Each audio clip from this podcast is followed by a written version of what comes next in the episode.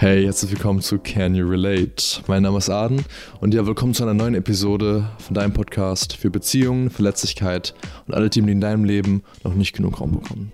Ja, heute habe ich die liebe Marike auf dem Podcast und mit der Marike habe ich über sehr persönliche Themen geredet.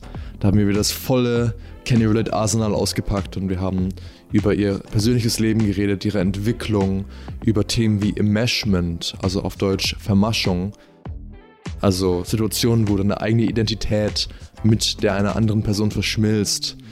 Und ein großes Thema, was auch präsent wurde, ist das Thema Grenzen. Wir haben vorher über das Thema Enmeshment geredet.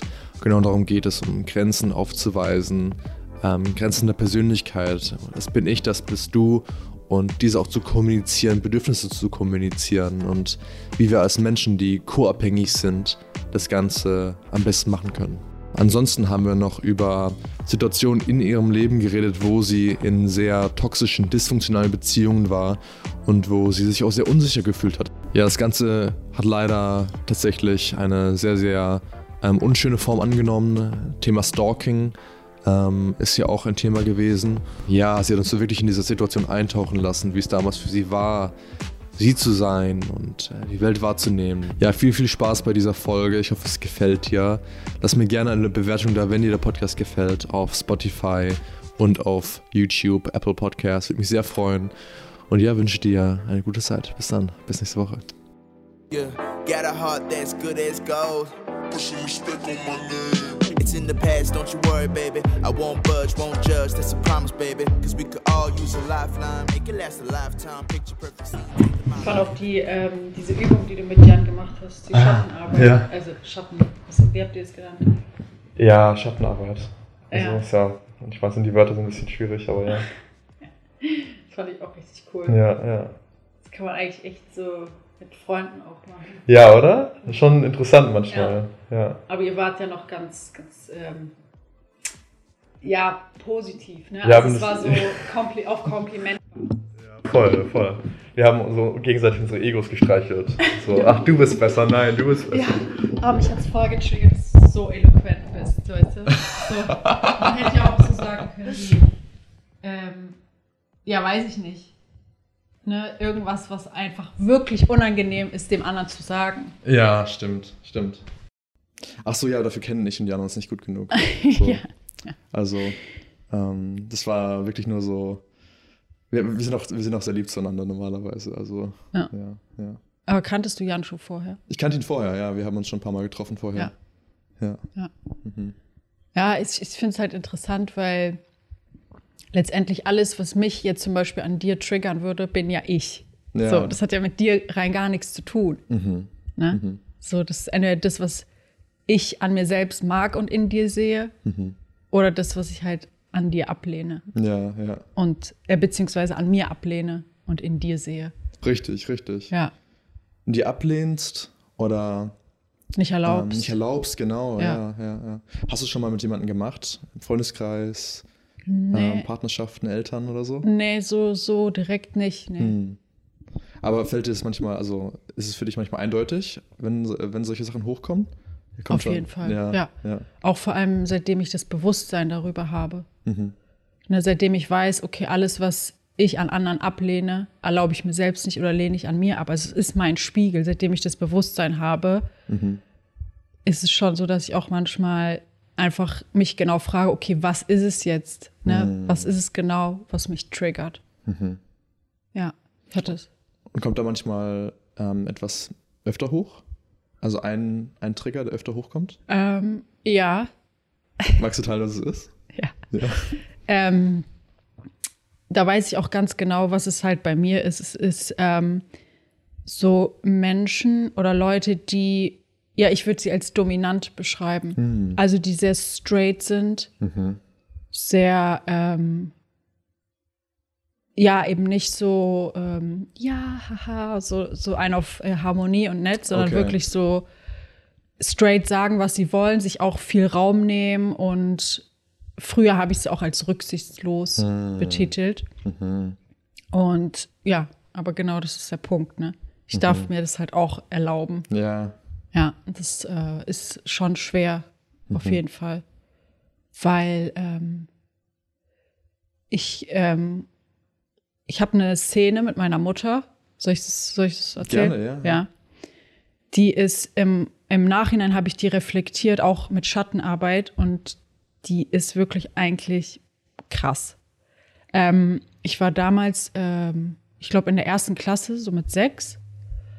Und da gab es auf den Schulzeugnissen immer noch so kurze Texte. So, wie, haben, wie hat sich das Kind verhalten? Und es stand bei mir, äh, ja, Marika ist sehr dominant und kann anderen gegenüber ja herablassend wirken oder so. Auf jeden Fall war dieses dominant. Und ich bin dann nach Hause und habe meiner Mutter natürlich meine Zeugnisse gezeigt. Und sie war halt, ja, ihr hat es nicht gefallen. Für sie war das halt so, oh Gott, mein Kind ist dominant, du musst doch rücksichtsvoll sein, du musst dich doch zurücknehmen, ne? du musst doch irgendwie für die anderen Verständnis haben und so die anderen. Und meine Mutter hat mir damals gesagt, okay, wenn du es schaffst, dass das nicht mehr auf deinem Zeugnis steht, dann darfst du dir was aussuchen. Und ja, ich habe es dann halt auch geschafft. Herzlichen Glückwunsch. Ja. Ähm, und wenn ich das heute so betrachte, ich meine, ich, ich kenne natürlich ihre Absicht, ne? sie wurde auch so erzogen, dass einfach Rücksichtnahme und sich hinten anstellen und bloß nicht irgendwie ne, anstrengend sein oder was auch immer, dass das was, was Wertvolles ist. Aber wenn man sich mal überlegt, Dominanz ist ja natürlich auch positiv, ne? man zieht andere mit, man kann sich durchsetzen, das ist, hat äh, so viel positive Seiten. Und zu sagen, so wie du bist, das ist falsch. Und wenn du es schaffst, nicht mehr du zu sein, dann kriegst, wirst du sogar belohnt. Boah, das ist schon krass. Schon krass, ja. Interessant, also um zusammenzufassen, ähm, etwas, was sich häu- häu- häufiger in anderen Menschen triggert, ist dieses dominante Verhalten. Vielleicht auch dieser Anteil in denen, der so ganz direkt ihre Bedürfnisse auch erfüllen, ähm, so offen kommunizieren. Das äh, resoniert sehr stark mit dir. Ja, Ähm, total. ich weiß nicht, ob du äh, das Buch Radikale Ehrlichkeit kennst oder dieses Konzept. Mhm. Nee. Nee, okay. Ähm, das ist eigentlich ja eine Philosophie, ich weiß gar nicht, wer das geschrieben hat, aber ähm, da geht es eigentlich darum, sich radikal ehrlich auszudrücken, transparent zu sein und ähm, gerade für so Menschen wie, ich kann es auch mal so sagen, für, wie du und ich so, ist solche ist es schon sehr konfrontativ, ne? wenn man ganz immer jemanden trifft, der ganz offen sich kommuniziert, der sagt, hey, das möchte ich, das möchte ich nicht, das gefällt mir, das gefällt mir nicht. Ähm, und es macht voll Sinn, dass wenn da eine Erfahrung ähm, bei dir äh, ja, gab in der Kindheit, wo das irgendwie abgelehnt wurde oder ähm, wie soll man sagen, eine Motivation gab, das zu unterdrücken, dass das dann so ein, hey, du darfst das nicht so. Ja, ja, Ja, das fühle ich sehr stark. ja, Ja, ja. ja. Ja, also das Ding ist, ich rational oder kognitiv hab, verstehe ich das und ich wünsche mir das natürlich auch für mich selber, dass ich es schaffe, mich mehr durchzusetzen und mir auch den Raum zu nehmen, mir das zu erlauben. Aber eben ein Teil in mir glaubt halt auch noch, dass es vielleicht nicht so cool ist. Oder gerade wenn ich es bei anderen sehe. Ne? Es kommt natürlich auch immer auf die, auf das Ausmaß an. Ne? Also das Extreme ist ja eigentlich nie gut, aber ja, ja. ist irgendwie, irgendwie mehr in die Richtung zu gehen.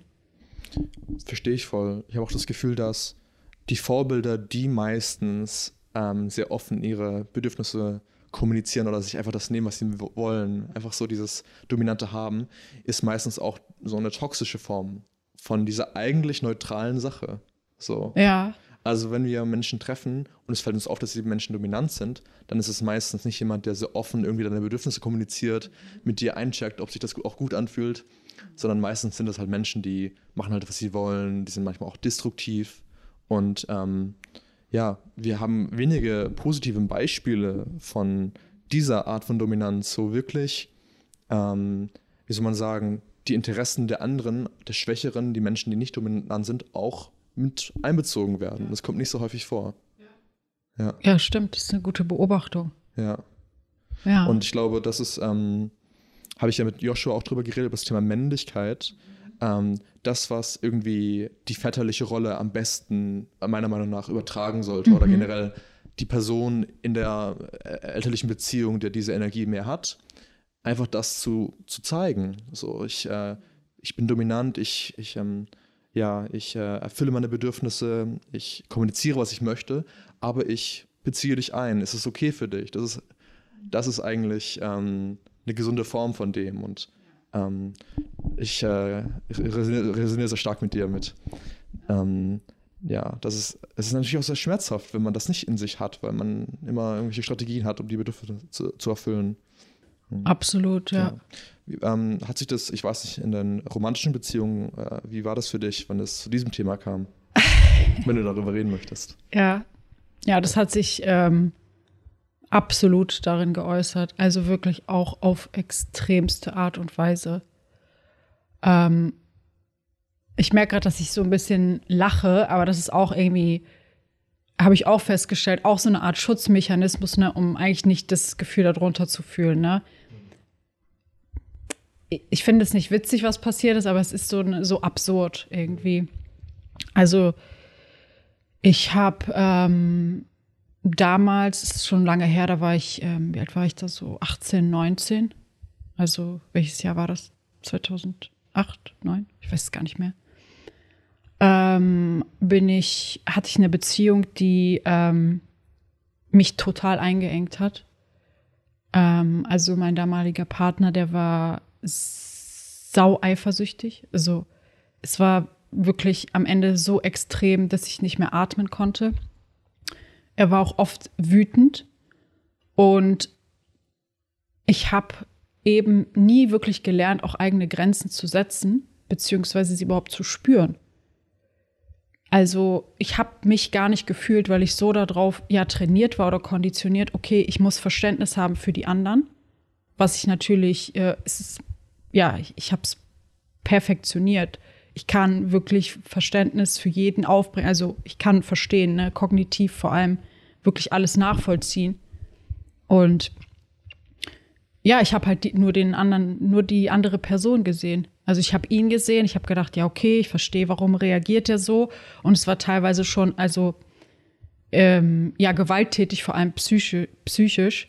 Und es ging, ging dann irgendwann so weit, dass ähm, ja der Arbeitskollegen von mir ähm, irgendwie blöd angemacht hat, den ich einfach nur Hallo gesagt habe auf der Straße, von wegen, ja, wer ist das? Und das war, ging halt so sukzessive, wurde es immer schlimmer, immer schlimmer, dass ich gar nicht richtig den, also es war so ein, ne, so, so ein smoother Übergang mhm. von Kleinigkeiten bis hin zu irgendwann, weiß ich noch, da war ich in der U-Bahn und er hat mich angerufen und ähm, hat mich gefragt, was sind da für Männer bei dir? Und ich dachte mir so, Bro, ich bin in der U-Bahn, natürlich sind hier Männer. Also es war, war wirklich krass. Und ja, wie gesagt, es gab schon vorher so kleinere Anzeichen von, okay, der ist halt ja auch selbst so sehr unsicher, dass er mich so einengen muss, aber ich habe es halt zugelassen. Ne? Also ich bin auch Täter, ne? weil ich habe es mit mir machen lassen, aber ich habe mich, wie gesagt, nicht gespürt. Ne? Es war nicht mal so, dass ich gemerkt habe, oh, mir gefällt es nicht, aber ich muss mich ja anpassen. Nee, ich habe mich wirklich gar nicht gespürt, ähm, bis es dann einfach eskaliert ist. Und ja, dann habe ich mich von der Person getrennt und dann ging es halt wirklich auch in körperliche Gewalt über, dass er es nicht akzeptiert hat, mich verfolgt hat und so. Also das war so die krasseste Erfahrung, ähm, ja, die natürlich daraus resultiert ist, ne, dass ich nicht gelernt habe, mich wirklich mich selbst zu spüren, sondern der Fokus so auf, auf, der, auf die anderen auf den anderen Leuten und auch mit Wut. Ne? Also es war auch, es kennen auch viele, ne? dass Wut nicht wirklich eine Emotion ist, die einfach erlaubt ist, die gefühlt werden darf. Und wenn du das halt abspaltest, ja, dann ne, ja. sieht man, was, was da passieren kann. Ja. Ja. Hm. Ja, Wut ist so ein Ding. Also, es passt so gut zu dem, was du äh, gerade erzählt hast, weil du hast gesagt, du hast dich selbst nicht mehr gespürt. Ja. So, de deine Identität war komplett ver, wie sagt man, vermascht mit dieser anderen Person. Und Wut ist ja so ein, eine Emotion, die ähm, ganz irgendwie eindeutig Grenzen aufzeigt. So. Ähm, hast du das Gefühl, dass ähm, es in deiner Kindheit solche Momente gab, wo du diese Vermaschung irgendwie zu den Eltern hattest oder Wut, kein, ja, nichts war, was man akzeptieren konnte? Gab es irgendwas, was dir jetzt im Nachhinein bewusst geworden ist? Ja, ja, Ja. sehr oft. Also bei meinem Vater hatte ich das Gefühl, da habe ich, glaube ich, Wut gar nicht so sehr gezeigt oder alles, was anstrengend war, ähm, weil ich schon das Gefühl hatte, okay, er ist schnell überfordert. Deswegen für mich war es wichtig, easy zu sein. Also Trauer und Wut habe ich da, glaube ich, gar nicht gezeigt. Und meine Mutter war auch schnell überfordert, weil ich eigentlich, wie sie auch heute selber sagt, eine starke, einen starken Charakter habe und immer Sachen hinterfragt habe. Und das ist natürlich schon auch anstrengend, aber sie konnte mit Wut auch nicht wirklich umgehen, weil sie es auch nie gelernt hat aus ihrem Elternhaus. Also ihr Vater hat oft rumgeschrien und die Mutter hat sich zurückgezogen und geweint. Und genauso ist sie auch mir begegnet, meiner Wut oder meiner Stärke, dass sie sich zurückgezogen hat in sich, weil sie damit auch nicht umgehen konnte. Und klar, als Kind lernst du, hey, mir wird Liebe entzogen, wenn ich mich so zeige. Ja, also da gab es mehrere Situationen. Verstehe. Hm. Und ähm, es ist auch echt scary, ähm, wenn man sich in so einer Beziehung befindet. Du hast gesagt, es passiert ganz langsam so. Ähm, das wird ja auch nicht von Anfang an irgendwie so kommuniziert, dass diese Person ähm, psychische oder körperliche Gewalt irgendwie ausdrückt. Ähm, wa- was ist passiert, ähm, als, äh, was ist danach passiert, als das Ganze, diese, diesen krassen ähm, Höhepunkt, den wir ja erlangt hat? Ja, der Höhepunkt war eigentlich, als ich mich getrennt habe, dass ähm, er dann noch so ein, zwei Wochen ähm, versucht hat, mich zurückzubekommen und geweint hat, vor meiner Tür stand und ne. Und als ihm dann bewusst wurde, dass es wirklich vorbei ist und ich gesagt habe, für mich ist es, ist es vorbei, wir können versuchen, normalen Umgang miteinander zu finden, ist das halt geswitcht und ähm, also es wirklich viel krasse, krassen, krasser Scheiß passiert. Er ist ähm, ja in meine Wohnung eingebrochen damals. Ähm, hat da viele Sachen einfach verwüstet, mit Farbe Sachen angesprayt, die Möbel, hat äh, Klamotten geklaut und ja, hat, also ich hatte eigentlich gar nichts mehr wirklich. Ähm, ich bin dann auch nicht mehr rausgegangen. Also erst dann, ich habe dann bei meinen Eltern, bei meiner Mutter wieder gelebt, weil ich natürlich nicht in die Wohnung zurück wollte alleine. Es war auch noch eine Erdgeschosswohnung. Ähm, da ist er täglich mit dem, mit dem Auto wirklich vor der Wohnung meiner Mutter hin und her gefahren, hin und her gefahren, hat halt darauf gewartet, dass ich rauskomme. Ich habe natürlich dann auch das der Polizei gemeldet und so. Und es war letztendlich wirklich Stalking. Ähm, ich bin dann auch einmal rausgefahren durch die, durch den Hof, durch die Hintertür in Taxi zu einer Freundin. Und irgendwie hat er mich selbst da gefunden. Also wir waren dann, ähm, sind dann rausgegangen und wollten uns was zu essen holen. Und dann stand er auf einmal hinter mir und ich wusste schon, also es hat jemand gerufen hinter mir so, ey. Und ich wusste schon, scheiße, das ne, mein Herz, also ich merke es auch jetzt wieder, ne, Ja. wenn ich in die Situation gehe. Ähm, ja, und dann hat er mich halt auf der Straße angegriffen und ich konnte halt gerade noch so in ein Restaurant reinrennen und da quasi Schutz suchen. Und ja, ich bin danach dann halt auch abgehauen. Also in ein anderes Land. Also ich bin dann wirklich geflüchtet, weil ich einfach mich nicht mehr sicher gefühlt habe auf der Straße. Ähm, und es hat lange Zeit gedauert. Also er hatte damals ein, ein, ein schwarzes Auto und ich war dann auf, auf Mallorca. Und selbst da, wenn ich da ein schwarzes Auto gesehen habe, bin ich immer zusammengezuckt. Also das war wirklich, und geträumt habe ich ohne Ende davon. Verständlich, das ist, klingt wirklich, wirklich angsteinflößend, diese Situation. Und ich habe das halt damals nicht so reflektieren können. Ich habe halt gedacht, okay, der spinnt halt, ne? So, aber warum? Also, mh, ein Mentor von mir hat mich dann auch mal gefragt, was hätte die Marika von damals gebraucht, um nicht in diese Situation zu kommen? Und ja, Grenzen natürlich, sich selbst spüren. Ich finde es ja voll interessant, wenn du darüber reden könntest, wie du es geschafft hast, diese Trennung ja zu machen. Das ist ja auch etwas, das ist genau das, du setzt eine klare Grenze. Ähm, wie hast du es geschafft damals? Wie ist es passiert? Ja, das ist auch eine gute Frage. Wie habe ich es geschafft? Ich weiß es gar nicht. Ich glaube,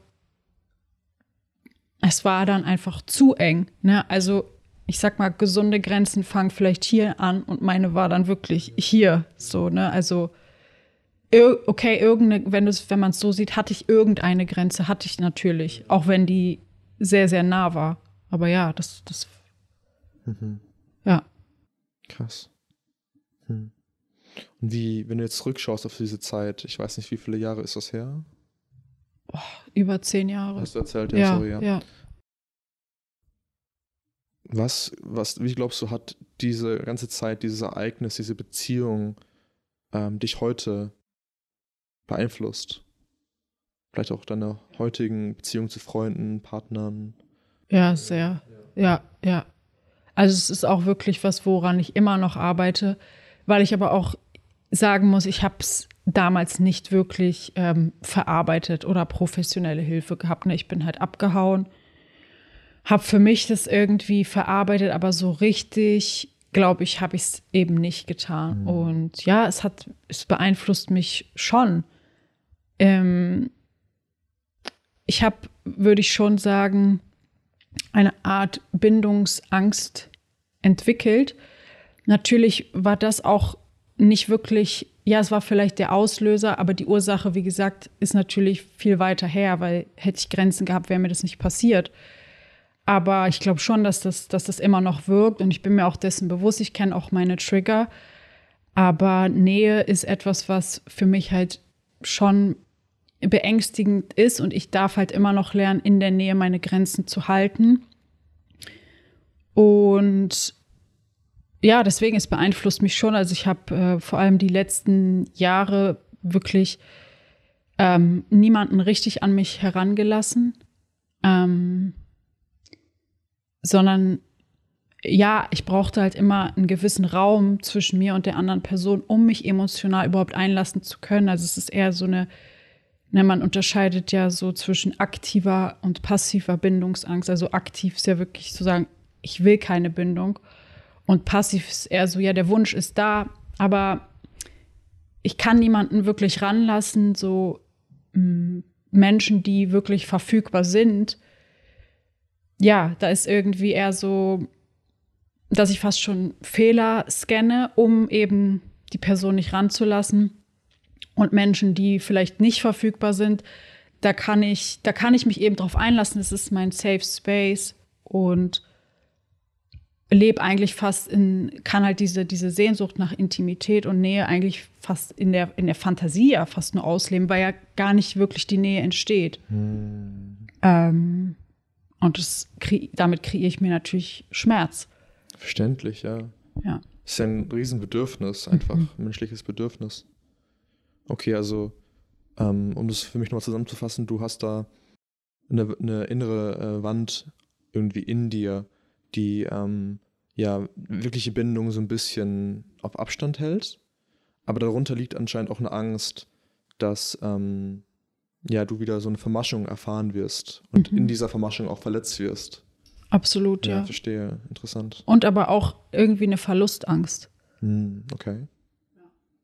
Wie, äh, wie äußert sich die? Oder wie, ähm, wo, wo, findet die statt? Ähm, ja, in, in Partnerschaften oder in ja, Beziehung. Man kann es nicht wirklich Beziehung nennen, irgendeine Art von Agreement oder Kontakt, auch, auch in Freundschaften, dass wenn ich eben, wenn ich das Gefühl habe, okay, hier ist eigentlich eine Grenze angebracht oder hier ist irgendwas, was mir nicht so gefällt, dass ich dann, dass irgendeine Stimme in mir sagt, okay, aber wenn ich mich jetzt nicht anpasse oder Verantwortung für die Beziehung übernehme, fürs Gelingen, für Harmonie, dann wird sich die Person zurückziehen. Also es ist ja so diese Angst vor Nähe und Verlustangst ist auch irgendwie einfach der gleiche, es sind zwei Pole letztendlich. Ne? Die mhm. Verlustangst steht hier und die Bindungsangst steht auf der anderen Seite. Mhm. Aber ja, es ist. Interessant, ja, ja. eine Art Wechselwirkung. Mhm. Ja, also das eine steht vielleicht von einem anderen oder andersrum. Ja. Interessant. Ja, mhm. und es kann auch in, in Beziehungen wechseln. Ne? Also, mhm. dass Das habe ich auch selber schon erlebt. Interessant, ja. Du auch? Oder? Ja, ja, Ja. ja.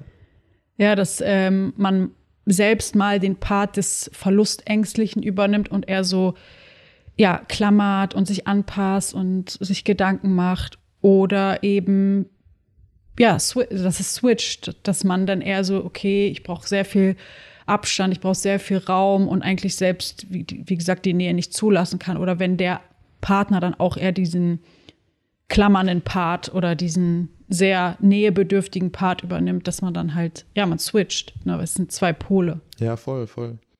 Es ist wie, als ähm, würden die Teile in uns, die das regulieren, einfach scannen, wer gerade die Verantwortung übernehmen muss. So. Ja.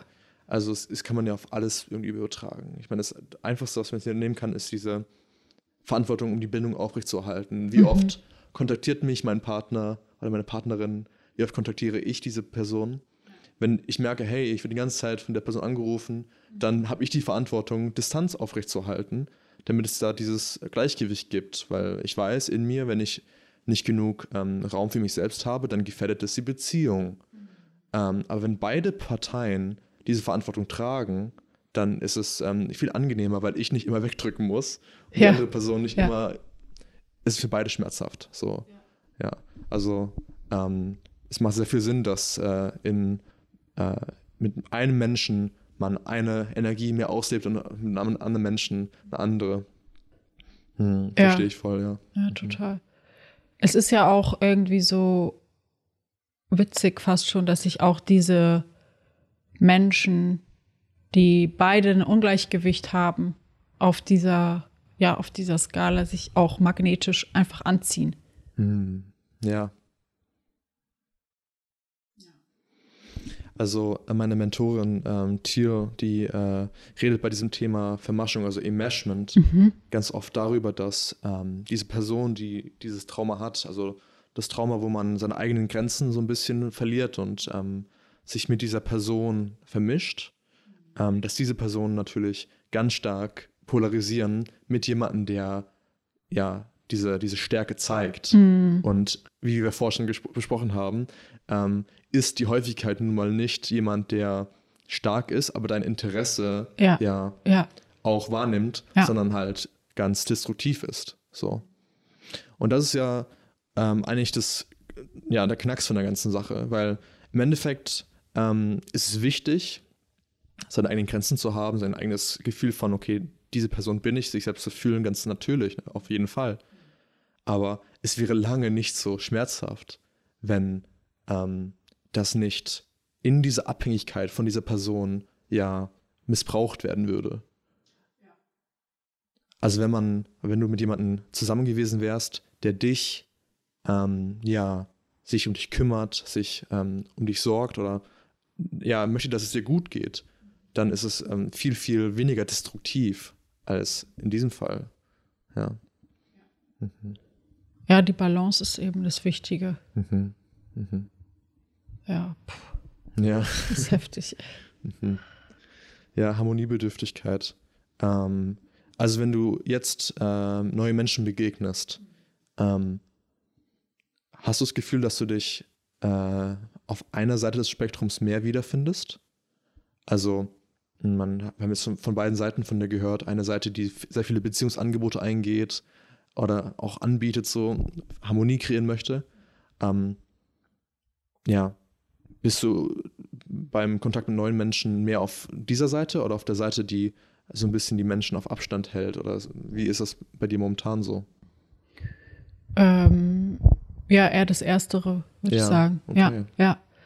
Aber das, ähm, das Krasse ist natürlich auch, weil ich schon Jahre jetzt, würde ich sagen, mittlerweile so lebe, dass ich ähm, ja den Wunsch nach Bindung habe, aber ich mich eben nicht wirklich für eine wirkliche Nähe öffnen kann. Dass selbst wenn ich eine Art von Beziehung eingehe, dieser, ähm, ja, der Wunsch nach Bindung so stark ist und auch so unerfüllt, dass ich gar nicht dieses Autonomiebedürfnis entwickeln kann. Weil ich mir natürlich auch dann Partner suche, die sehr autonom sind und sich eben nicht einlassen können oder wollen oder wie auch immer. Es einfach nicht dazu kommt. Ähm, ja, deswegen hänge ich da gerade so ein bisschen auf, auf der Seite ab. Ja, verstehe. Ja, das ist schwierig, weil ähm, ich weiß nicht, ob du damit resonierst, aber ich kann mir vorstellen, dass ähm, ja diese Polarität, auch diese Anziehung einfach da ist bei diesen Menschen. Ja, ja, ja. Also ich weiß nicht, ja. ob ähm, Leute, die ähm, vielleicht auch harmoniebedürftig sind, so eine krasse Polar Polarität da ist, dass du sie irgendwie äh, anziehen findest. Ja, eben. Nicht wirklich. Ja, ja. Das ist das Problem. Ja, ja, klar. Ja. Das ist, ja, that's, that's the tricky part, It's a tricky I part. guess, ja. ja. Mhm. Ja. Und ähm, ja, was, wie wie gehst du momentan damit um? Was machst du mit, äh, mit, dieser, mit dieser Sache? Ja, ich, ich reflektiere halt darüber und ich bin jetzt auch in der Therapie, um das nochmal aufzuarbeiten. Ja, was mache ich mit der Sache? Es ist halt schwierig, weil ich es natürlich, wie gesagt, ich verstehe es. Ähm, aber das Gefühl schleicht sich halt nach und nach erst ein, dass man wirklich dieses Gefühl dazu bekommt. Ähm,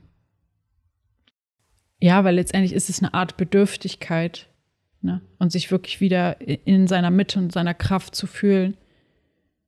Ähm, ja, wie gehe ich damit um? Es ist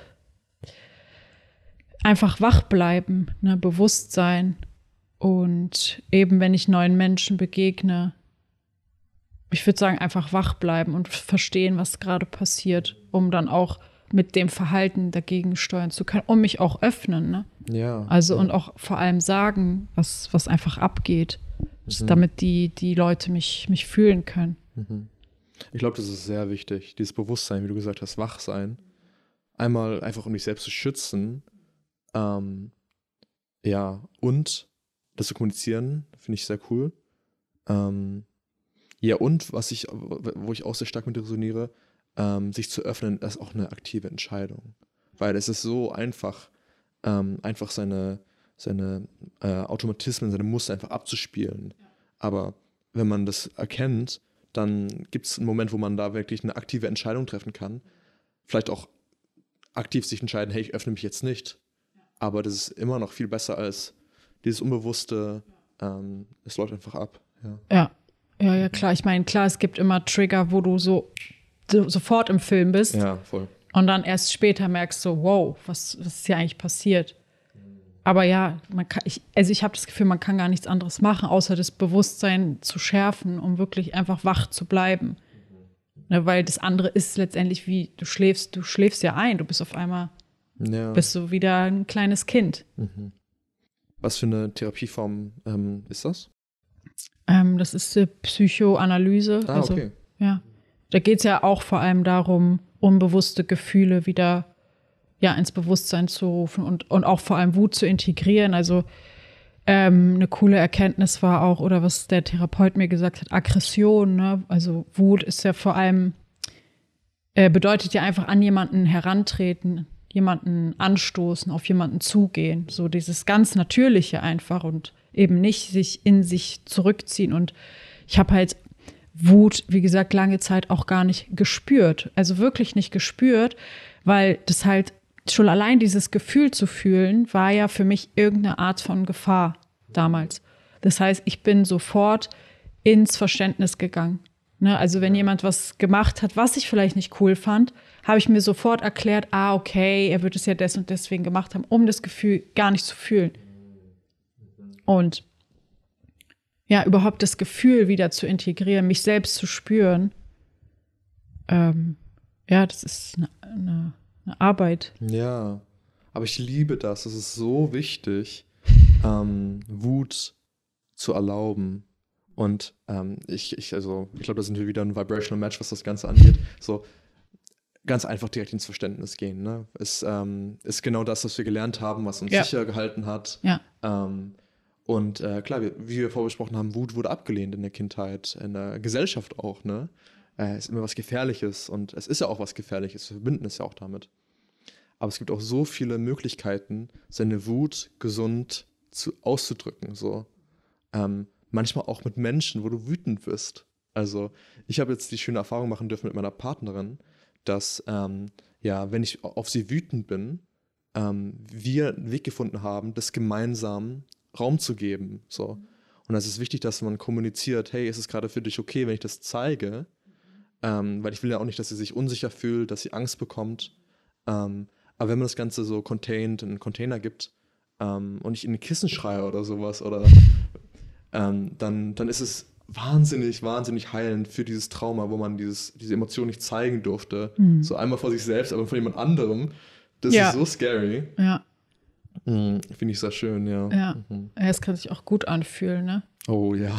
Aber wie ist es bei dir, wenn du, also bei mir ist es dann oft so, okay, ich erlaube mir die Wut, ich erlaube mir auch wütend auf die Person zu sein, aber irgendwie kommt dann auch so ein schlechtes Gewissen mit rein, weil ich mir dann sage, ähm, ja, ich habe ja auch meinen Anteil an der Situation, ich übernehme Verantwortung, die Person hat ihre Gründe, ne? Also so, äh, ja, es ist so eine Art schlechtes Gewissen, auf eine Person, die ich liebe, wütend zu sein. Wie ist das bei dir? Ähm, also resoniere ich sehr stark mit. Wir haben ja vorher über die Anteile geredet, also die inneren Teile in uns. Und es ist genau das. Ein Teil in mir ist richtig wütend auf dich, weil du das und das gemacht hast. Oder äh, ein Teil ähm, will nicht, dass diese Person sich schlecht fühlt, fühlt sich vielleicht schuldig. Und natürlich der Teil, der Wut unterdrückt. Also eine ganze Party, die in uns abgeht, so wenn sowas passiert. Und das ist so eine Wechselwirkung. Also der eine Teil, der wächst ein bisschen, der Teil, der wütend ist, dann schreien die anderen Teile, ah nein, äh, nicht wütend werden. Ich kann, ich, ähm, wenn ich das zeige, dann werde ich abgelehnt, Mhm. äh, Verlustangst, Mhm. ähm, dann, oh, ich will aber auch nicht, dass sie sich schlecht fühlt. Im Endeffekt muss man einen Weg finden, das Ganze zu managen, weil ansonsten ist es ja ein internes Chaos, was da abgeht. So. Und ähm, wie gesagt, bei Traumata, wie, wie wir es gerade besprochen haben, werden diese Stimmen sehr laut sein, diese Protectors, die diese Wut unterdrücken. So. Das heißt, es wird sich nicht, also für mich fühlt sich das überhaupt nicht, ähm, wie soll man sagen, äh, intuitiv richtig an, dieser Wut Raum Ja, zu geben. ja. Aber ich frage meinen Teilen so, hey, ähm, glaubt ihr, ihr könnt jetzt mal für so und so lange kurz zurücktreten, damit ich das dem Raum geben kann? Da muss man wie so ein Erwachsener sein. Also ich muss da wirklich so ganz aktiv mich entscheiden, der, der Stimme äh, Raum zu geben. Und es, es darf sich auch nicht gut anfühlen. Ja, ja, Oder? stimmt. Ja. Ja. Ja. Ist auch ein guter Punkt. Ne? Ja. Ja.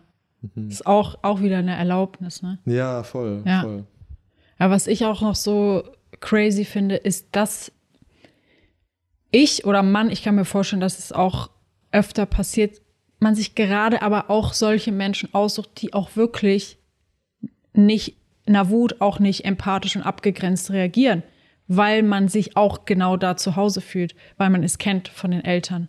Ne? Es ist so, ja, es fühlt sich scheiße an, aber es ist die bekannte Scheiße. So, ne? So. Es ist ähm, trotzdem irgendwie, man kennt es, man fühlt sich da ja auf eine paradoxe Art und Weise trotzdem sicherer. Und es gibt einem ja auch irgendwie ein Gefühl, wenn man damit identifiziert ist, so ein Gefühl von Selbst. Es ist ja das Selbstwertgefühl oder das Selbstbild, was man darin erkennt, wenn man damit noch identifiziert ist. Also eigentlich ist es eine beschissene Art, sich selbst zu spüren. Ja, Weißt du, wie ich meine? voll. Ja. Es ist so wahr, es ist die einzige Art, wie wir es auch gelernt haben, Nähe wahrzunehmen, oder? Mhm. Also, Ja. ja. Ähm, ja, es ist, äh, was, was hast du gesagt? Es ist ähm, ein bekannte, der bekannte Scheiß, was war, der, was war der Wortlaut? Ja, es ist scheiße, aber es ist die bekannte Scheiße. Ja, genau, genau. Es ist, ähm, wie wir äh, damals irgendwie aufgewachsen sind. Es fühlt sich familiar an, so Mhm. ähm, vielleicht auch sicher, komischerweise, oder? Ja. Es ist echt ähm, interessant. Es ist das beste Beispiel, dass äh, wenn sich etwas gut anfühlt, das nicht unbedingt gesund ist. So. Mhm. Ja. Ähm, ja. Also du hast ja, ähm, als wir vorhin auch darüber geredet haben, äh, über, über diesen Podcast und worüber wir reden möchten, haben wir auch das, über das Thema Liebe geredet und Definition von Liebe. Mhm. Und spielt ja da auch direkt rein, oder? Ähm, möchtest du für dich, äh, für uns so ein bisschen aufmachen, wie ähm, du Liebe damals irgendwie gesehen hast oder wie sich das für dich angefühlt hat? Ähm, vielleicht auch, wie sich das entwickelt hat mittlerweile? Ja, Liebe, wie hat sich Liebe angefühlt? Puh. Ähm. Also ich habe mir letztens habe ich mir darüber Gedanken gemacht und habe mich gefragt, was ist, wie fühlt sich denn Liebe eigentlich an? Also wie sollte sich's anfühlen? Und dann kam mir halt diese, dieses Bild von einem Baby im Bauch. ne, im Mutterleib und wie fühlt sich das an? Warm, sicher und geborgen. Und das muss es ja irgendwie sein. Ähm, aber klar, wenn die Erfahrung von Liebe eine andere ist, dann wird es halt verwechselt. Also wenn, wenn ja, wenn Liebe mit Schmerz assoziiert ist, dann ja, dann kreiert man sich Schmerz, um Liebe zu fühlen. Ja, voll, voll. Und ähm, oft kann man, wird es auch mit einem krassen Gaslight verbunden in der Kindheit, so. Oder? Ähm, also, was bei mir intuitiv hochkommt, ist so die Erfahrung, dass die Eltern dir sagen, was gut für dich ist oder äh, die sagen dir, ja, wir sind eine glückliche Familie, wir lieben uns alle. und auf der anderen Seite erfährst du halt Sachen, die sich halt nicht so anfühlen. So, du wirst irgendwie bestraft, vielleicht erfährst du auch gewisse Gewalt, emotional, körperlich. Ähm, deine Grenzen werden krass überschritten. Ähm, äh, du wirst, ähm, ja, Sachen in dir werden aberkannt, Wut zum Beispiel. Und auf der anderen Seite hörst du so, ja, wir lieben uns alle, ähm, ich liebe dich und mh, mm, das ist so ein krasser Gaslight. Stimmt, ja. Ja, ja. Dass äh, ja, wir das internalisieren, um Ja. uns sicher zu fühlen. Ja. ja. Ja, stimmt, ne? Man versteht, okay, das ist ja dann anscheinend, ist Liebe. Ja. Ja, oder, oder auch, wie, wie du es immer sagst, dieses Invalidieren halt von Gefühlen oder Bedürfnissen oder Meinungen oder whatever, ne? So wie du halt irgendwas wahrnimmst, ist falsch. Ja, ja. Und es macht so viel Sinn, dass wir damals in diesem Alter ähm, das einfach annehmen. Was haben wir andere, anders für eine Option so? Also außer diesen Gaslight halt äh, anzuerkennen. So, okay, ja, das ist, ähm, das ist halt so. Ich kann mir selbst anscheinend nicht vertrauen. Das, was in mir äh, eine Grenze irgendwie aufschreit, das ist nicht valide. Ähm, ja, das fühlt sich schon okay an, so wie das gerade hier abläuft. Und so viele, so viele Scheiße wird da irgendwie aufgezogen. Missvertrauen in dir selbst, keine Grenzen, ähm, unterdrückte Emotionen, ähm, so viele Sachen. Und das muss mir leider sagen, ist auch leider die Regel irgendwie Mhm. in Familien so. Und das wird heutzutage als gutes Elternhaus ähm, ja irgendwie äh, beschrieben. Also finanziell war alles gut. Ähm, wir hatten alles, wir hatten einen Hund, ein Haus, keine Ahnung. Ja. Aber solche Sachen laufen halt ab, das ist halt ähm, dysfunktional. Ja, es gibt viele, ne, die sagen, ja, ich hatte eine glückliche Kindheit. Hatte ich auch. So, ne? Ich war auch ein glückliches Kind. Also das, man kriegt es eben gar nicht so bewusst alles mit. Es zeigt sich dann erst später im Leben, ne? Im Außen. Und ich habe auch das Gefühl, das ist die Regel. Auch die Leute, mit denen ich zusammenarbeite, sind teilweise 40, 50-jährige Leute, die immer noch in ihren Kindheitsstrategien leben und die jetzt auch erst begreifen. Ne? Also hier laufen wirklich Kinder rum, erwachsene Kinder. Ja. Ja, ja. So wollte ich auch erst meinen Podcast nennen, das erwachsene Kind.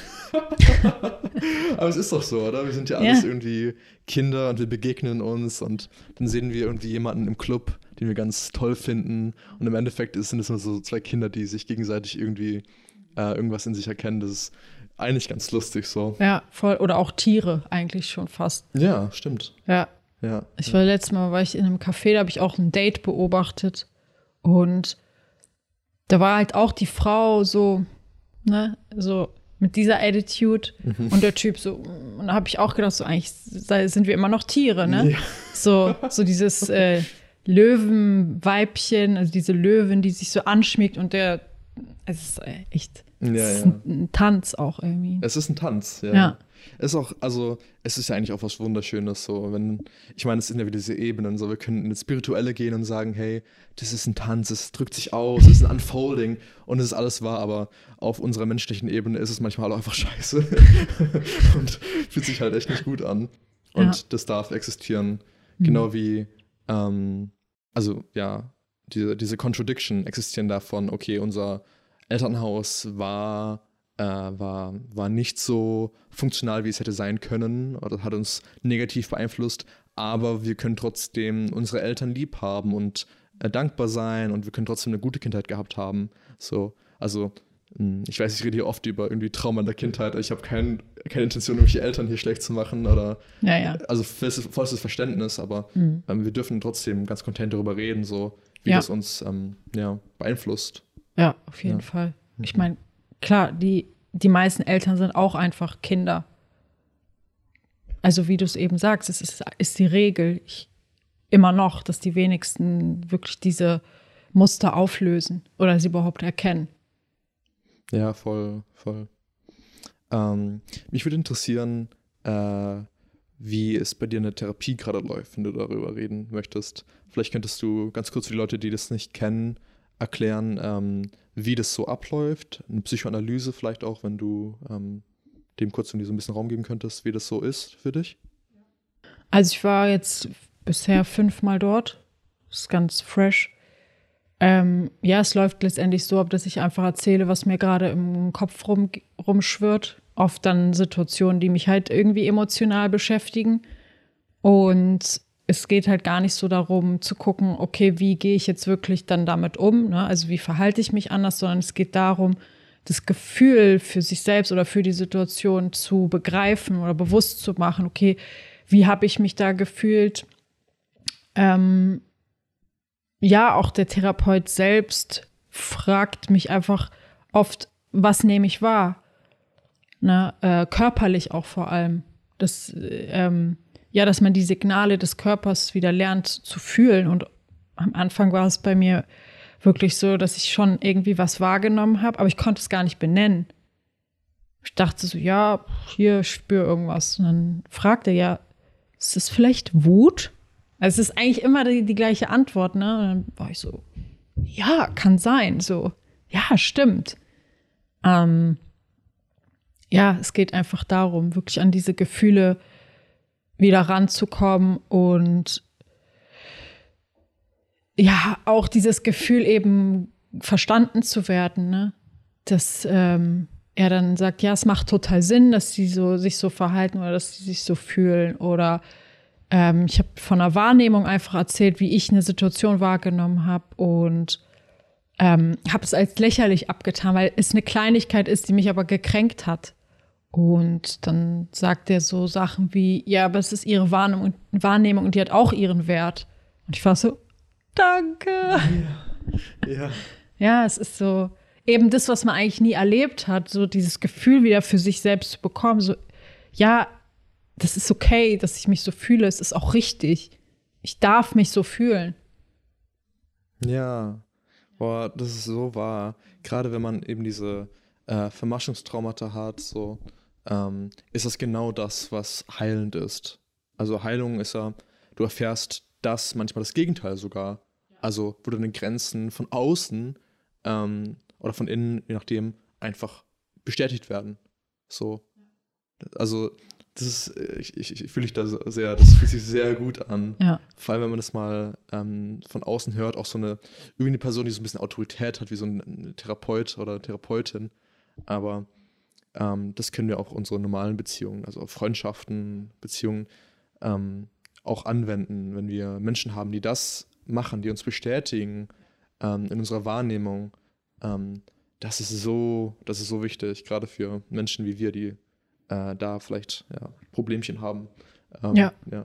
Mhm. Ja, und dass man halt auch lernt, den Schritt zu gehen und äh, eben zu sagen, was man braucht. Oder ne, man muss ja, um die Erfahrung machen zu können, muss man ja diese, dieses Verhalten einfach ändern. Und klar, das können, können Freunde sein, auch, auch die Eltern, ne? Das kann auch total heilsam sein. Mhm. Mhm. Ich hatte vor ein, zwei Wochen eine, Erfa eine Erfahrung mit meiner Partnerin. Ähm, da ging es genau darum. Und so, nachdem ich das Ganze nochmal mal durchreflektiert habe, wollte ich mir so auf meinen Arm tätowieren, own it. So. Weil es so schwer ist manchmal, meine eigenen, ähm, meine eigenen äh, Interessen dafür einzustehen. Und so, wenn ich eine Sache mir als so Wörter drauf tätowieren könnte, dann wäre das so own your best interest. Ah, das ist so schwer manchmal. Ähm, weil manchmal so viele Teile dagegen gehen. So auch wenn du denkst, du machst es gerade, das sind, ist es trotzdem noch so eine Wand, die das Ganze nochmal so ein bisschen contained. Und oft sind es halt Kompromisse. So, ich, ich drücke mein eigenes Interesse runter, ne? Ähm, um dann, weil ich glaube, dass es die Bindung aufrechterhält, ja, die Bindung aufrechtzuerhalten.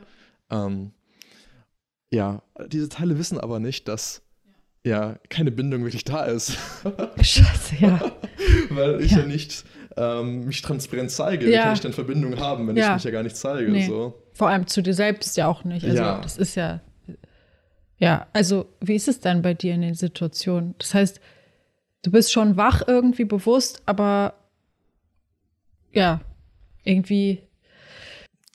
Wir, wissen, wir können ja nur das sehen, was wir sehen können. So. Also bei mir, ich weiß, ich kenne mich mittlerweile ganz gut. So, ich weiß ganz genau, dass wenn ich in einem Prozess bin mit Menschen, gerade meiner Partnerin oder Beziehungsmenschen einfach, dass es mir manchmal einfach nicht, dass ich einfach nicht wach bin. So, das ist völlig normal. Ich bin in der Situation, wo dieses Trauma kreiert wurde, also in einer Situation mit einer Beziehungsperson, so. Und natürlich ist es ein Umfeld, wo all diese Mauern hochkommen, all diese Teile, die das Ganze verhindern, Raum einnehmen. So ich weiß, dass es mir hier sehr schwer fallen wird, ähm, für meine eigenen Bedürfnisse einzustehen. Deswegen mh, mm, weiß ich, ich habe diese Information und was mache ich damit? Ich nehme mir nach dem Gespräch und vor dem Gespräch alleine Zeit, um äh, mir nochmal bewusst zu werden, was da wirklich passiert ist. Vielleicht, ähm, ob es da doch Teile in mir gab, die Kompromisse gemacht haben, ähm, die sich nicht gut angefühlt haben. Aber ich weiß, also ich kann jetzt nicht hier sitzen und sagen, ja, ich bin komplett wach, ich bin allen Teilen mir bewusst und so, gar kein Problem. Nein, das ist ganz furchtbar. Ich musste, ich musste für mich selbst Zeit nehmen danach, mhm. ähm, weil es so krass verstrickt ist in meiner Persönlichkeit. Das ist echt tricky. Also das Thema Codependenz, ne? Ähm, ja, das ist, äh, muss man halt aktiv damit arbeiten und wissen, was für einen funktioniert. Ja. Ja. Ja, das ist letztendlich eine Art Schizophrenie, die jeder hat. Ja, so genau. mal bist du sechs, mal bist du neun, mal bist du erwachsen. Ja, jetzt. Ja, ja, voll. Ja, ist eh interessant, das ganze Thema Schizophrenie, oder? Ich meine, wir haben ja alle unsere verschiedenen Persönlichkeiten, unsere Teile. Der einzige Unterschied ist, dass Menschen, die schizophren sind, ähm, diese einzelnen Teile sich gegenseitig nicht sehen können. Ja. So. Ja, die haben keine Connection. Ja, genau. Das ist ja auch die Therapie, die die machen. Ich habe das gar nicht gewusst, mhm. dass man dafür sorgt, dass die Teile einfach in Verbindung kommen. Ja, genau, genau. Dass sie kommunizieren können. Ja, ja. Ja, richtig, interessant. Aber wahrscheinlich ist man die, die meiste Zeit einfach Kind. So. Ja, ich, ich weiß gar nicht. Es kann schon sein, ja. ja. Wenn ich mir nur kurz drüber überlege. Nee, es ist bestimmt, es ist bestimmt ein Kind, ja. Hundertprozentig. Weil es ja ähm, ein Protector-Part ist, so. Der Teil ähm, entsteht ja da, oder diese Teile entstehen ja da, um etwas zu schützen, so. Und das entsteht ja in, in der Zeit, wo diese diese Persönlichkeit geformt wird, ne? Ähm, ja, also, ja. Also Aufruf für alle, die, ähm, ja, die äh, das Ganze fühlen. Äh, diese Woche die Challenge ist, äh, für deine besten Best Interests einzustehen. Ähm, ja, vielleicht ein Exercise, was, äh, was brauchst du wirklich? Mhm. Ähm, und äh, was ist wirklich dein bestes Interesse? Und mhm. ganz scary, das Ganze zu kommunizieren. Ja. Ja. Es kann wirklich scary sein. Mhm. Mhm. Ja, obwohl ich muss sagen, es fühlt sich trotzdem gut an, auch wenn die ähm, Reaktion nicht die erwünschte ist. Mhm. Ne? Weil man auch trotzdem die Erfahrung macht, okay, ich überleb's. Also. Ja, richtig, na? richtig, ja. Voll. Also klar, das Beste ist natürlich, du kommunizierst deine besten, deine, deine Interessen, deine Bedürfnisse und die Person bestätigt dich, unterstützt dich. Das ist extrem heilend so richtig cool, das zu erfahren.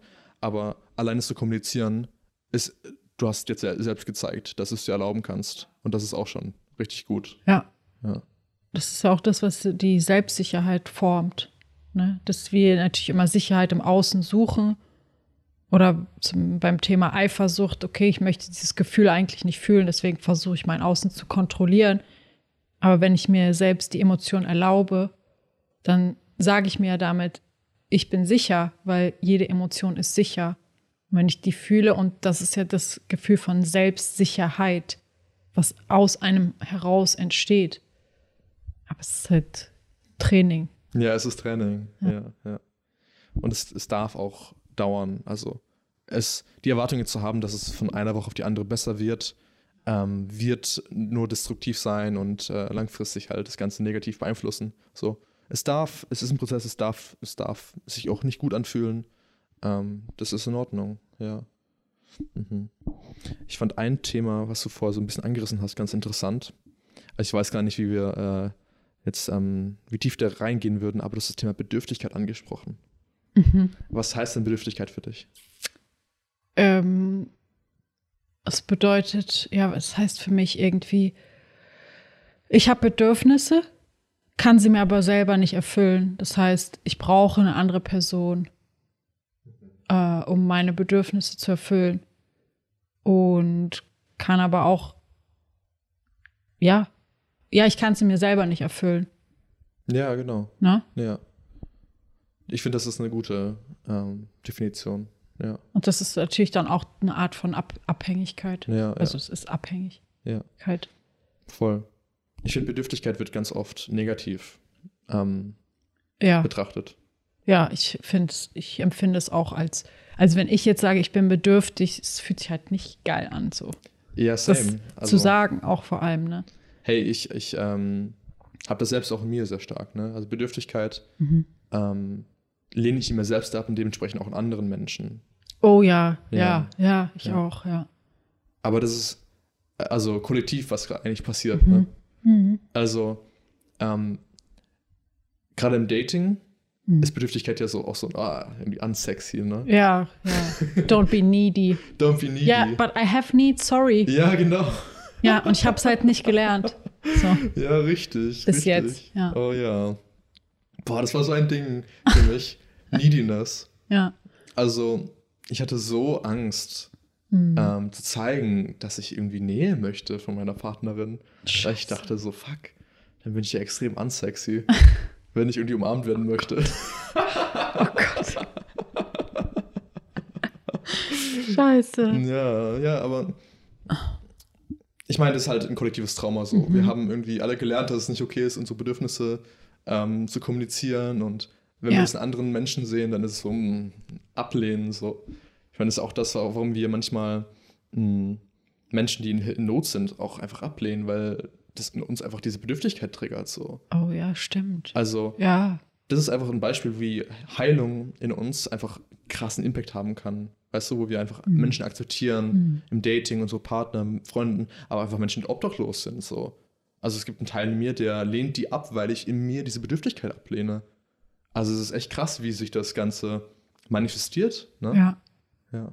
Ja, Wahnsinn, das stimmt. Ja. Ja. Aber wie du gesagt hast, es ist einfach nur, ich habe Bedürfnisse. Und daran ist nichts falsch, grundsätzlich erstmal. Ja. Ja. Ja, dieses Ablehnen. Wow, ja. Hm. Ja, du hast ähm, gerade erwähnt, wir haben vorhin schon geredet, dass du ähm, ja äh, mit Menschen arbeitest im Coaching-Setting. Hm. Magst du nochmal er erklären, ähm, was du da genau machst? Ja, klar, gerne. Ähm, also es sind zwei Projekte, für die ich arbeite. Da geht es einmal, einmal ums, ums Thema Selbstwert und einmal um Sexualität. Äh, wobei ich sagen muss, also um Probleme in der Sexualität, Erektionsprobleme vor allem, ne? also ausschließlich bei Männern natürlich. Ähm, wobei ich eben sagen muss, das ist einfach ein Symptom im Außen, was sich im Außen zeigt, wo die Ursache eben auch tiefer liegt. Ne, das ist eine Art Leistungsdruck. Ne? Ich muss wieder irgendwie sein, um gemocht zu werden. Damit einhergehend, ja, Angst vorm Versagen. Und was passiert, wenn ich versage? Ich werde vielleicht verlassen. Also es ist irgendwie, es geht immer um, um Selbstwert, es geht immer um Beziehung. Und ja, diese Verlustangst habe ich auch, es ist irgendwie so tief in jedem Menschen von uns drin. Ne? Die Angst, Sachen, Dinge zu verlieren, die uns wichtig sind, mit denen wir uns natürlich auch identifizieren. Es ist auch Identität.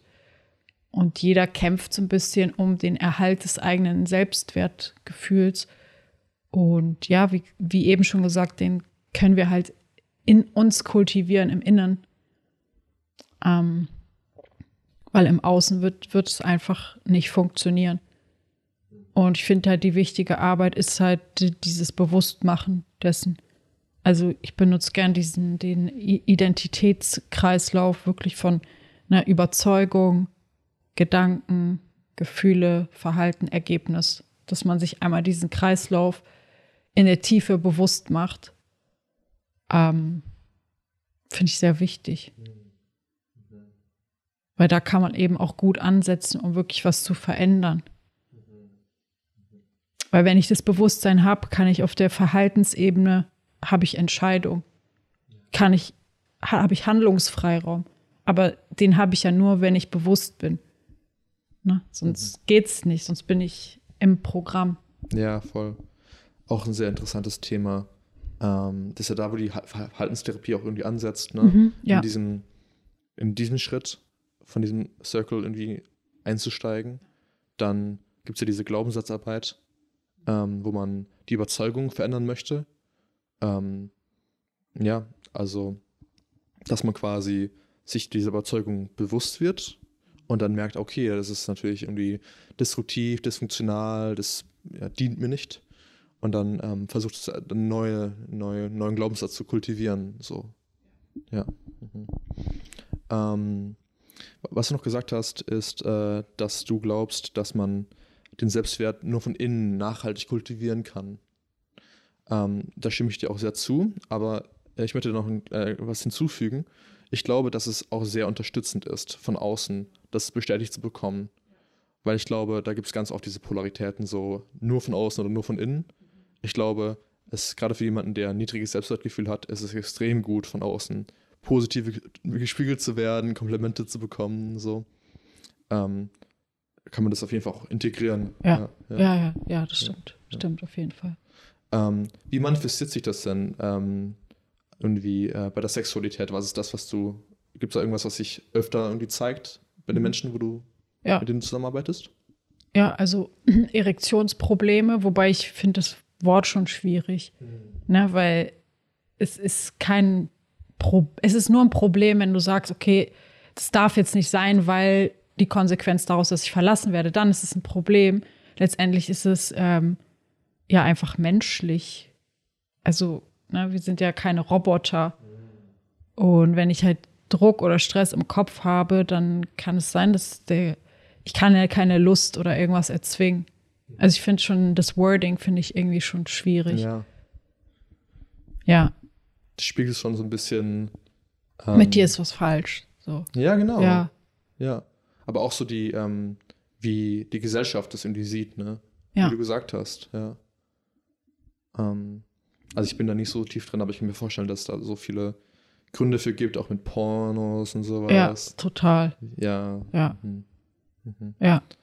Ähm, was, ähm, was, was, was, was ist so das, was du mit diesen Menschen machst, die zu dir kommen, weil sie ähm, vielleicht unglücklich sind mit diesen Sachen, mhm. Erektion, Erektionsproblemen? Ja. Ja. Also vor allem quasi an die, die Ursache zu gehen, an die Angst dahinter, um eben das Bewusstsein zu kreieren dafür, was ist die Angst dahinter, woher kommt sie und eben in diese positive Selbstbekräftigung ne, zu sehen, okay, ich bin Mensch, ich darf auch Ängste haben, ich muss nichts darstellen, wirklich dieses ganze Paradigma aufzulösen von ich muss irgendwie sein, und ja, wie du es eben gesagt hast, die Leute einfach zu bekräftigen und zu, denen zu zeigen, ey, du bist okay, wie du bist und sei mal, ja, du darfst auch mit dir milde sein. Und das, das tut halt auch unglaublich gut. Mhm. Das sind so zwei Ansätze. Ja, ja. Boah, das stimmt voll. Also das mit sich milde sein ist ja echt, echt so ein Ding, weil ich habe das Gefühl, dass diese harte Stimme zu uns halt sich irgendwie gut anfühlt, sich anfühlt. Ne? Und die Milde sind so, hey, ist okay, dass das gerade so ist, wie es ist, auch im Sex, dass es gerade so aussieht, wie es aussieht, ist halt extrem gefährlich, ne? Weil was ist, wenn es nicht so ist? Eben, was ist, wenn es nicht so ist, ja. ja. Aber diese Stimme, die sagt, es muss so sein, die hilft ja nicht. Ja. Ne? ja. Also, mhm. das ist ja zwar die Absicht, aber das Ergebnis ist ja genau das, das nicht gewünschte. Mhm. Ja. Ja, dass die viele sich dann auch eben selbst als Versager bezeichnen. Also das zeigt ja schon, okay, es hat irgendwas mit Leistung zu tun. Na, und wenn ich jetzt die Metapher nehmen würde, okay, ich habe irgendwie viel, viel gearbeitet, ich habe Stress, ich habe mir Gedanken gemacht, habe dann Kopfschmerzen, dann sage ich auch nicht, oh, bin ich ein Versager, dass ich jetzt auch noch Kopfschmerzen habe. Ne? Es ist aber letztendlich ja nichts anderes. Ja, ja. Ja, das ist so ein geladenes Thema, weil es irgendwie auch so persönlich ist, oder? Mhm. Also, ich habe das Gefühl, dass ich persönlich mich auch sehr lange über so Sex irgendwie identifiziert habe, Mhm. meinen Wert auch irgendwie gesehen habe in Beziehungen. Mhm. Ähm, ja, und einfach auch Glaubenssätze so, wenn ich irgendwie nicht die ganze Zeit äh, will, dann ist es, bin ich Ja. kein guter Mann oder ja, ja, ja, das habe ich auch, so. Ja, habe ich auch öfter. ja, ja, Also höre ich öfter. ja, Ja. ja. Also es ist ähm, echt tricky, weil es irgendwie so, so nah an uns ist. Mhm. Also klar, für also, Sex ist nicht unbedingt intim, aber ähm, ja, es ist halt auf eine Weise schon verletzlich, ne? Mhm. Ja. Hm. Ja, voll. Ähm, ich will kurz checken, wie lange wir schon aufnehmen. Ja.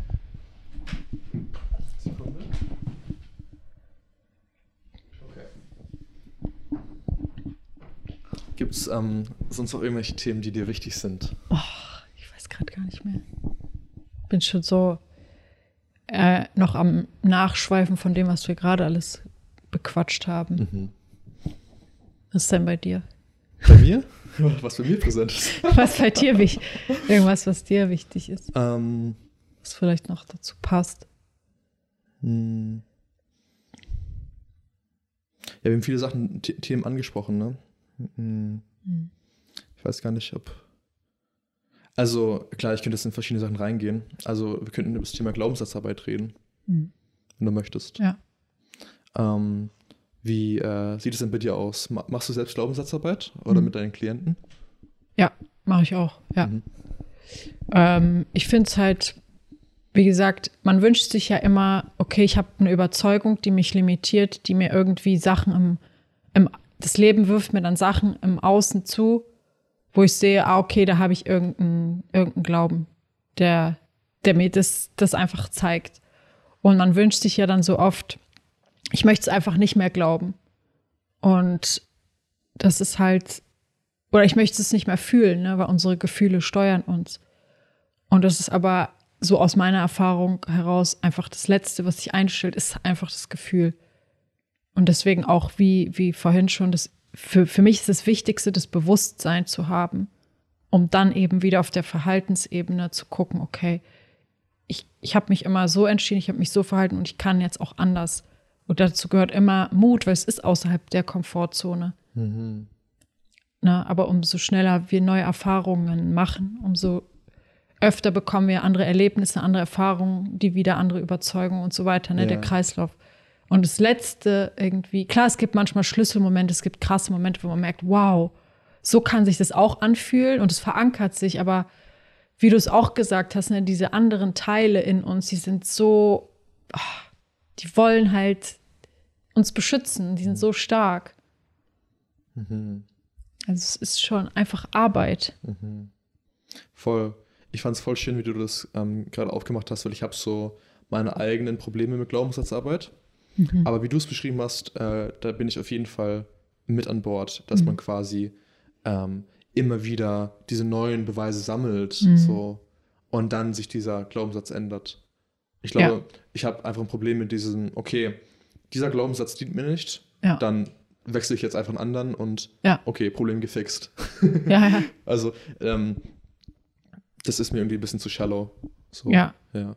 Aber dass es voll war, also sich, sich irgendwie durch die aktive Entscheidung, Mhm. ähm, diese neuen Erfahrungen machen zu dürfen, Beweise sammeln, das ist wirklich, das ist heilend. So. Ja. Also, ähm, da kommt jetzt direkt ein Beispiel ganz intuitiv hoch bei mir. Mhm. Ähm, bei mir ist das Thema Eifersucht ein Ding in der, in der Beziehung.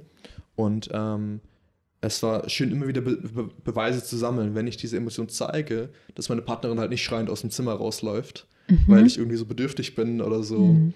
äh, sondern halt zu sehen, ja, sie ist da, sie bleibt bei mir, ähm, die Nähe ist nicht irgendwie beeinflusst, wenn ich das Mhm. Ganze Mhm. gesund Raum gebe, also Ja. das kommuniziere natürlich. Ja.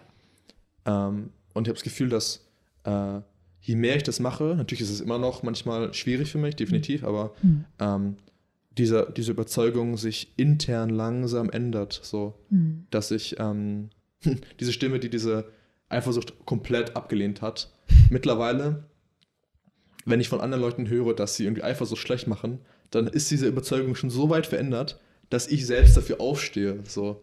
Also, das ist eigentlich ein sehr schöner Prozess. Ja, total. Ja, ja, es ist immer noch, wie du sagst, ein bisschen scary, dann dem Raum zu geben. Aber die Stimme wird dann halt immer leiser. Aber es ist einfach ein Prozess. Du Ja. kannst nicht einfach sagen, ich, ich will das nicht mehr glauben. Nee, vor allem, es hat dir ja lange ge- Zeit gedient. Ja, vielleicht muss man einfach wirklich mit dem Teil auch besser kommunizieren. Na, und auch das den Teil wirklich behandeln wie ein unsicheres Kind und sagen, ja, ich weiß, du willst mich beschützen. Du hast mir lange gedient, aber guck doch mal, ne, was der Preis jetzt ist, den wir jetzt dafür zahlen. Ja, Der ist höher als der Gewinn. Ne? ja. Das ist auch ein wichtiger Schritt, das Mhm. Kind zu validieren. Oder? Also, was wir gerade vorher Ja. haben, ähm, die Motivation des Kindes zu bestätigen, hey, es macht Sinn, dass du das machen möchtest, dass es die Ja. Strategie ist. Ja. Weil, ja, es wäre voll, voll destruktiv, das Kind einfach wegzustecken. So. Ja, Also, das ist ein wichtiger Schritt, der oft überspr übersprungen wird. Ja. ja.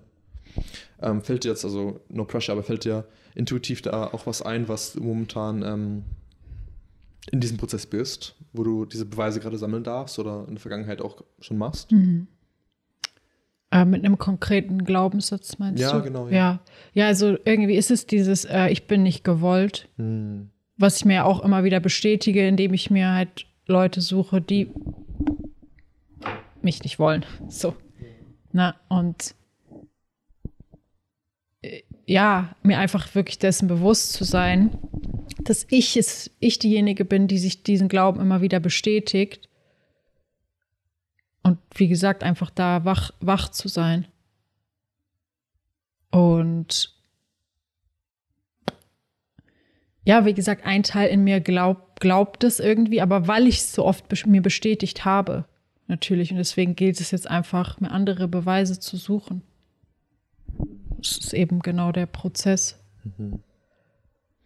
Und wie würde man ähm, sich wirklich nachhaltig Beweise sammeln? Oder wie würde man Beweise sammeln, dass man gewollt ist?